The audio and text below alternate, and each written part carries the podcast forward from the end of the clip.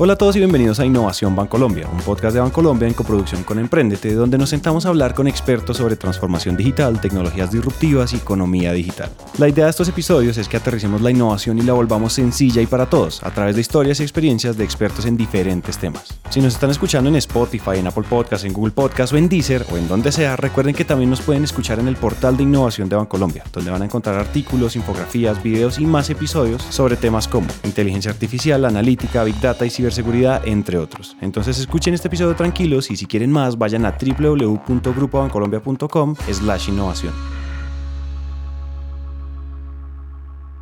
En esta oportunidad tenemos con nosotros a María Fernanda Escarpeta. Mi nombre es María Fernanda Escarpeta, trabajo en el banco, voy a cumplir tres años este año, estoy en el área de mercado digital y trabajo como gerente de contenidos y redes sociales. Durante esos tres años, María Fernanda ha sido quien dirige la estrategia de contenidos y las redes sociales, tanto en formato digital como análogo. Mm, pues mi área está a cargo de todo el tema de redes sociales, de las diferentes redes. Tenemos también el sitio, el sitio público de Bancolombia. No la parte transaccional, pero sí todos los contenidos que tenemos de cara a las personas, tanto usuarios como no clientes, como clientes como no clientes. Y tenemos eh, todos los contenidos. Entonces nosotros somos el área que soporta los contenidos que salen del banco tanto desde una campaña como desde tácticos que tengamos para empezar a generar como esa mm, buena o esa enseñanza, esos tips y esa buena forma de hacer contenidos digitales. Ellos son los encargados incluso de curar el contenido de esto que están escuchando. Son como los guardianes y los protectores de los valores de la marca de cara al cliente. Y son los que cuidan que el lenguaje no solamente sea apropiado, sino que sea el más cercano y el más real. Y para eso María Fernanda y su equipo generan estrategias para actuar sobre todos los canales de divulgación. Eh, todas las redes sociales están llenas de contenidos. Y de cara a redes sociales, nosotros lo que hacemos es que hacemos toda la estrategia de redes sociales, entendemos cuál es la estrategia del banco, a partir de eso creamos unas estrategias, un rol para cada una de las redes sociales, una estrategia marco por país de las redes sociales, a partir de eso un rol por cada red social y esos roles por cada red social cumple con unos pilares y unos contenidos que se hacen. Y para lograr eso, las organizaciones necesitan que desde adentro haya alguien apropiándose de la idea de cómo la marca debe comunicarse con el mundo. Y por eso la importancia de construir desde adentro con los negocios esos puntos de contacto con las personas, porque los usuarios son los que construyen a diario los insights para que las organizaciones creen soluciones para las necesidades reales del mundo. Sí, lo que nosotros siempre buscamos es que la estrategia parta del banco. Mm. Como unificada. De manera unificada, que, que responda a los objetivos que se tienen, a los objetivos de negocio que empecemos a responder a las necesidades, a las necesidades de los usuarios, entonces se hace rastreo en absolutamente lo, todo lo que más podamos para poder entender realmente el usuario qué está diciendo y por eso es tan importante que la estrategia y que los canales sean nuestros para poder hacer esa trazabilidad completa tener la información que se necesita en el momento en que la necesitamos y a partir de eso poder tomar decisiones. Y yo sé que suena obvio eso de que las redes sean suyas, pero es muy importante entender que eso significa que todos los productos, servicios, áreas e individuos de la organización deben estar alineados para contar una misma historia. Pero más importante aún, para que toda la información y los datos que se recojan desde todos los frentes se puedan centralizar y analizar. Esa es la manera de entender el camino para mostrarle al usuario el contenido que se crea para ellos. Y claro, el reto para una organización como un banco pues es enorme. Por eso María Fernanda nos cuenta cuáles son los dos frentes desde donde construyen la estrategia? Bueno, te lo hablas desde dos frentes. Uno es del reto de marketing digital y otro es de acercar el banco a las personas. Nosotros como marketing digital mm, empezamos a hacer como un trabajo muy bonito cuando llegamos. Somos un área muy joven, somos creo que una de las áreas más jóvenes de mercado en el banco. Y somos un área muy bonita porque empezamos a traer una cultura de pensar de manera diferente en torno a digital.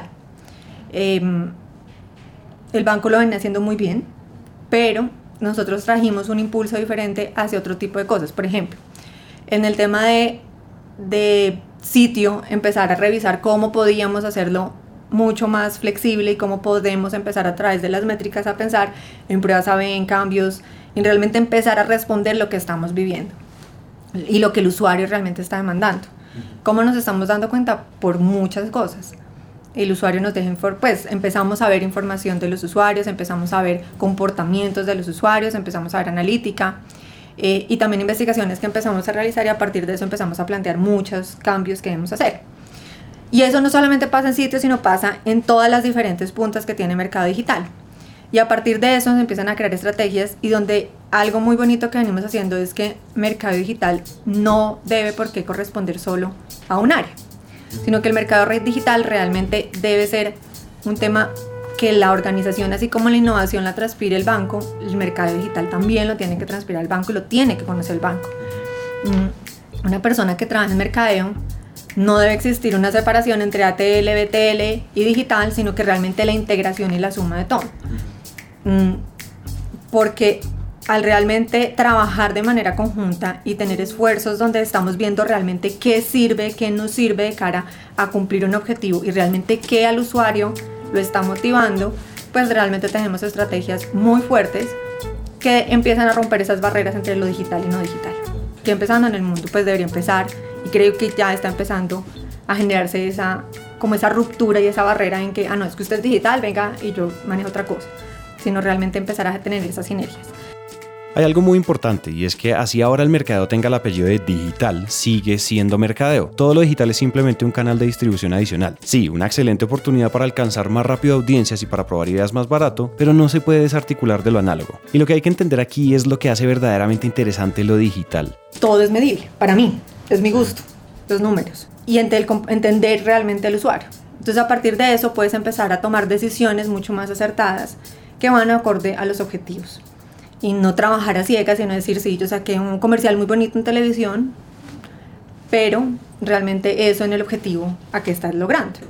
Eh, y son ejercicios que estamos empezando a ser muy juiciosos de entender, tanto en el mundo off como en el mundo on, qué es lo que pasa. Cada vez que hacemos un impulso, que, cómo estamos moviendo la aguja, cómo el comportamiento del usuario realmente empieza a, a moverse y cómo realmente vamos a cumplir un objetivo. En el episodio 19 de este show estuvimos sentados con Felipe Aristizábal. El tercer tema no arranque sin objetivos. Lo principal cuando uno trabaja en temas de analítica digital es tratar de encontrar una aguja que necesita moverse, ¿cierto? Yo lo llamo un caso de negocio. Él nos contaba sobre los modelos analíticos que se construyen en el banco y cómo todas las estrategias que se generan deben tener la característica de ser medibles. Por dónde le llegamos al usuario, cómo lo recibe y cómo lo consume, cuál es el tipo de contenido favorito e incluso cuál es el lenguaje favorito del usuario. Es ahí cuando una organización puede decidir con argumentos cómo apostar a estrategias de divulgación. Entonces llega el momento donde el usuario juega el rol más importante en esta ecuación, porque el reto ahora es cómo acercar el banco con el usuario. Lo que estamos intentando es literalmente empezar a romper también esas barreras en Colombia los bancos somos los malos. Tenemos los que les cobramos, los que no les... Em, sí, los que ponemos tasas, pero más de eso a un tema a fondo y es educar. Y si, si nosotros no educamos y si nosotros no les ponemos en sus palabras el conocimiento a todo el mundo, que sea realmente un conocimiento eh, que, le, que en un lenguaje que sea sencillo, pues las personas nunca van a entender el mundo financiero y siempre va a existir esa barrera entre banco y personas. Si yo le digo a una persona, no, es que su tarjeta va a tener una tasa de efectivo anual del, va a ser cualquier número, 6%, pues ¿cómo le va a pedir al grueso de la población que me entienda que es un efectivo anual? Yo no puedo pretender eso, pero sí puedo enseñarle, sí puedo explicarle con palabras que ellos usan al día a día. Sí puedo ponérselo en número de, por ejemplo, ah, usted tiene esto, mire, haga este simulador y le va a salir literalmente exactico la cuota que usted tiene que pagar al mes. Herramientas que les hagan más sencillo el mundo financiero. Eso que me permite acercarme a ellos y realmente decirles, yo no estoy en contra de suya, yo antes lo que quiero es ayudarlo, que escoja de una manera responsable los productos que usted tiene, que entienda lo que está comprando, lo que está adquiriendo. Yo voy a ser su asesor, su recomendador. Usted va a tener siempre la potestad de decidir. Yo lo único que estoy haciendo es realmente siendo ese aliado suyo para poderle enseñar y guiarlo por un camino financiero sano. ¿A qué persona no le gusta que tú le digas, mire, si usted hace esto, a futuro va a tener esto? Y eso es lo que estamos buscando. Cómo con las diferentes acciones digitales y cómo con el lenguaje 4.0 logramos acercar al banco a los usuarios.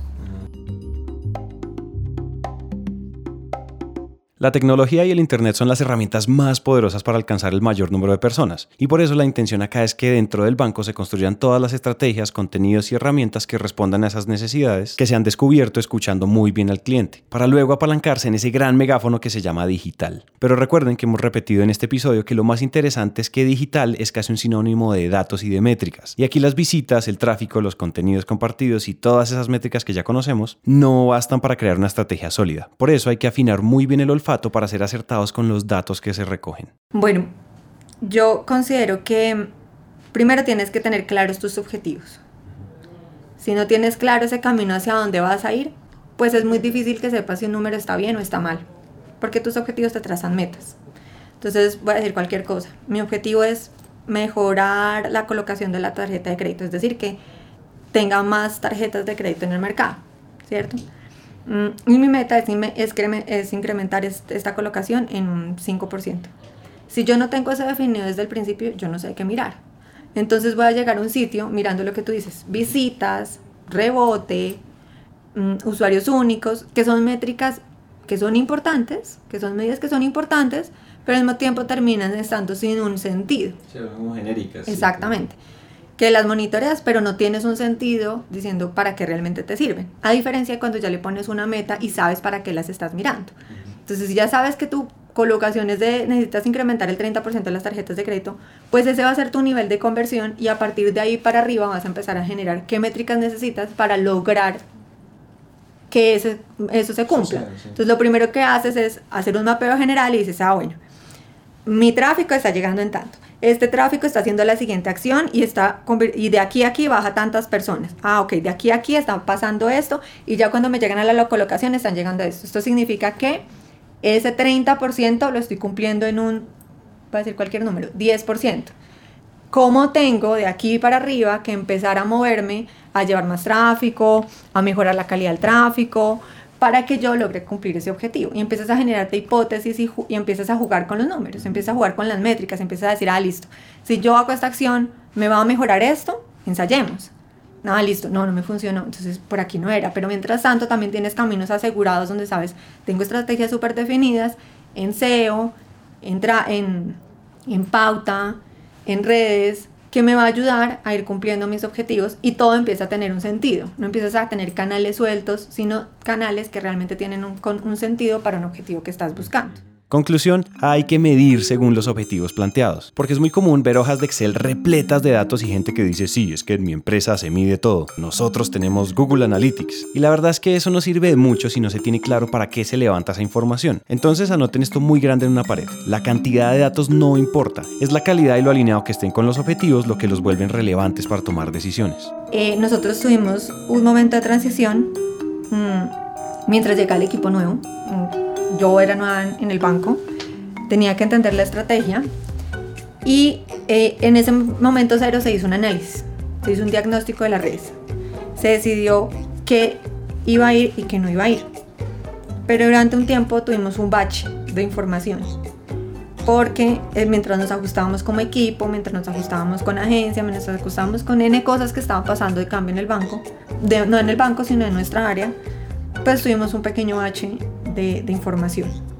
Eso que nos llevó a que empezamos a tener caídas en nuestras métricas. Cuando ya empezamos a decir, venga, miremos qué es lo que está pasando, volvamos a retomar, en vez de lograr crecimientos y volver a estar a tono con nuestra comunidad, nos dimos cuenta que Instagram estaba cayéndose un montón, eh, que Twitter solo era, solo era una red de servicio al cliente, que no está mal, algunos toman esa decisión, pero nosotros queríamos ir más allá. Eh, y Mm, que Facebook más o menos era nuestra bandera.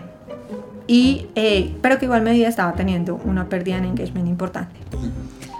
En ese momento retomamos, eh, ya muy juiciosos, a empezar a definir esa estrategia, esos pilares, esos roles por cada una de las redes sociales, a través de lo que íbamos entendiendo, de los datos que nos iban arrojando realmente cómo se estaba comportando nuestra comunidad.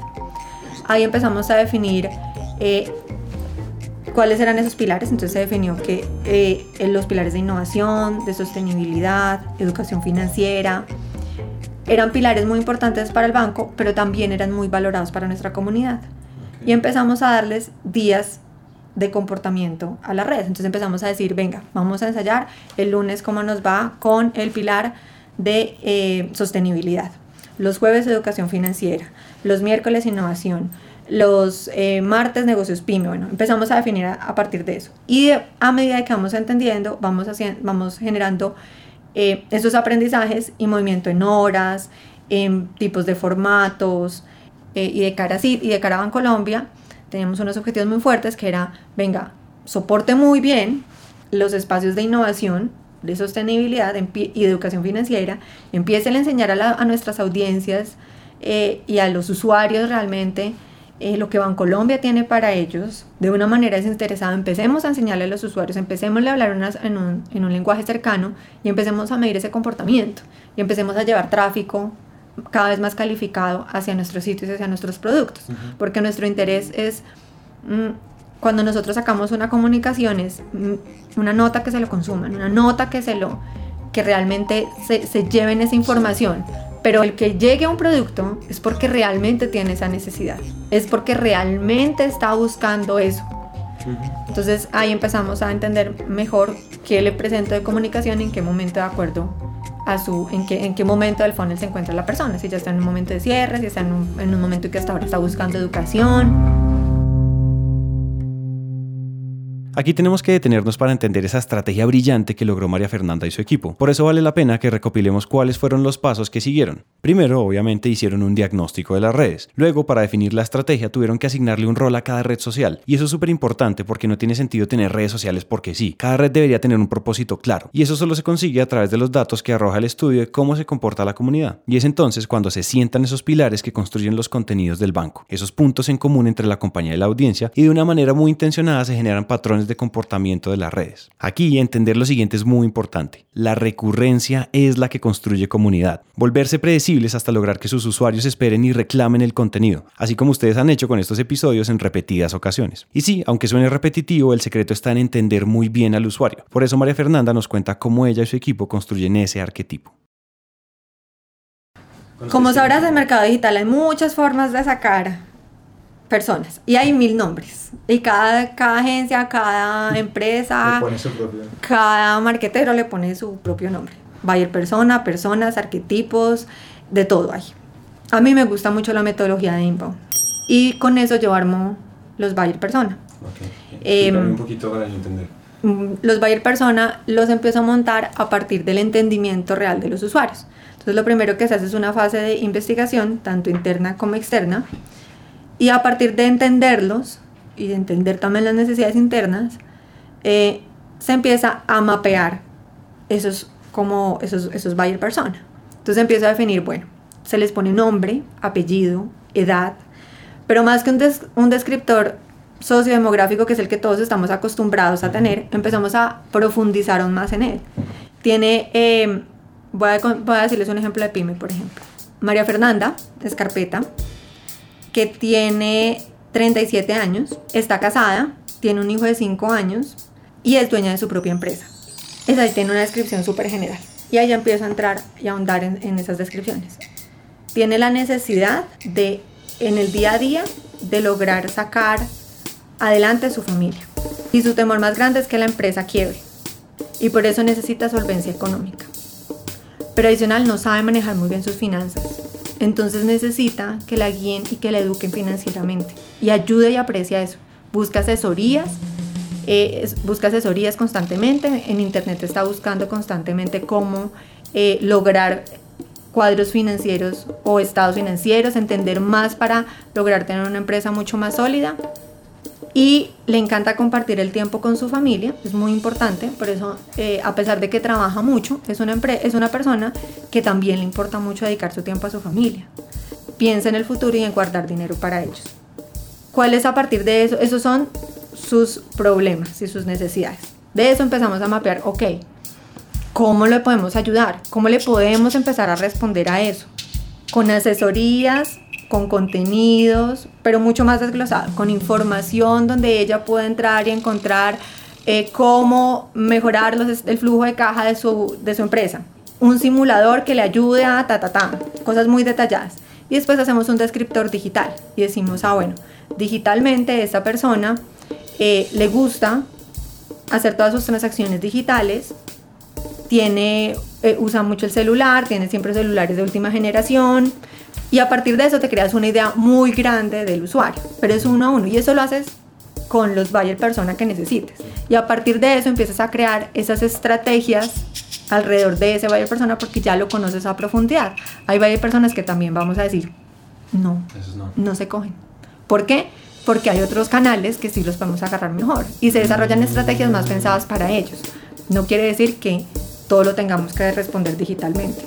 Hay personas que todavía cobran mucho valor un corresponsal bancario y para eso hay otro tipo de estrategias.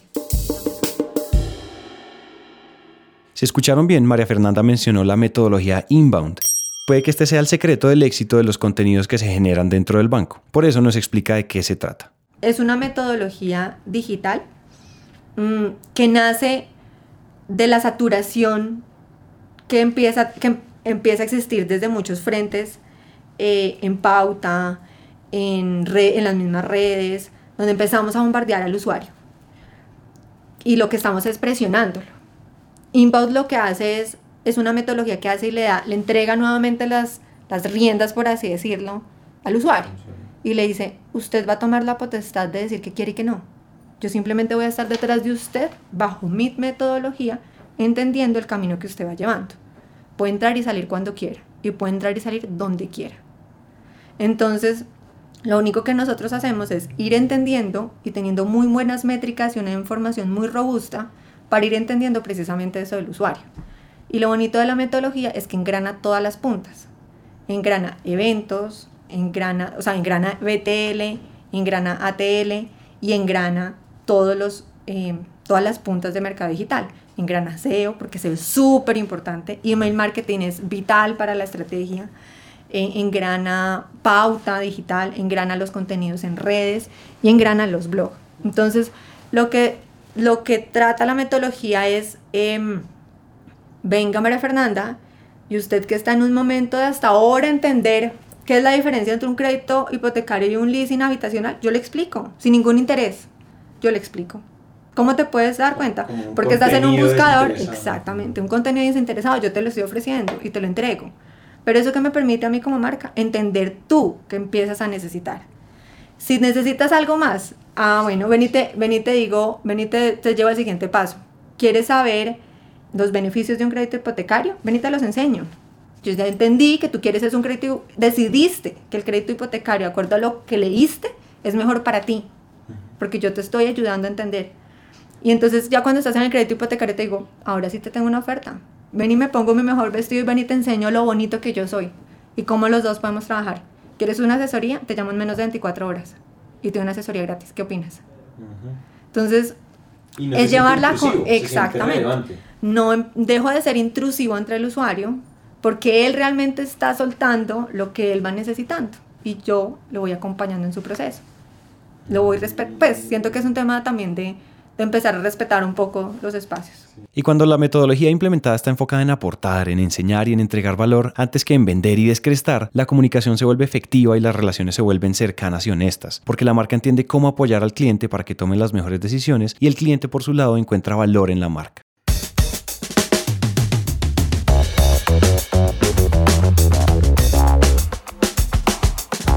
Hasta aquí llega este episodio. A María Fernanda, muchas gracias por contarnos esas buenas prácticas que podemos aplicar en nuestros negocios y a ustedes por llegar hasta el final. Esperamos que lo que acaban de escuchar haya logrado aterrizar algún tema, concepto o idea o que simplemente hayamos hecho algo un poco más sencillo de entender. Recuerden que si quieren más contenido como artículos, infografías o videos sobre todos estos temas, vayan ya a www.grupobancolombia.com slash innovación.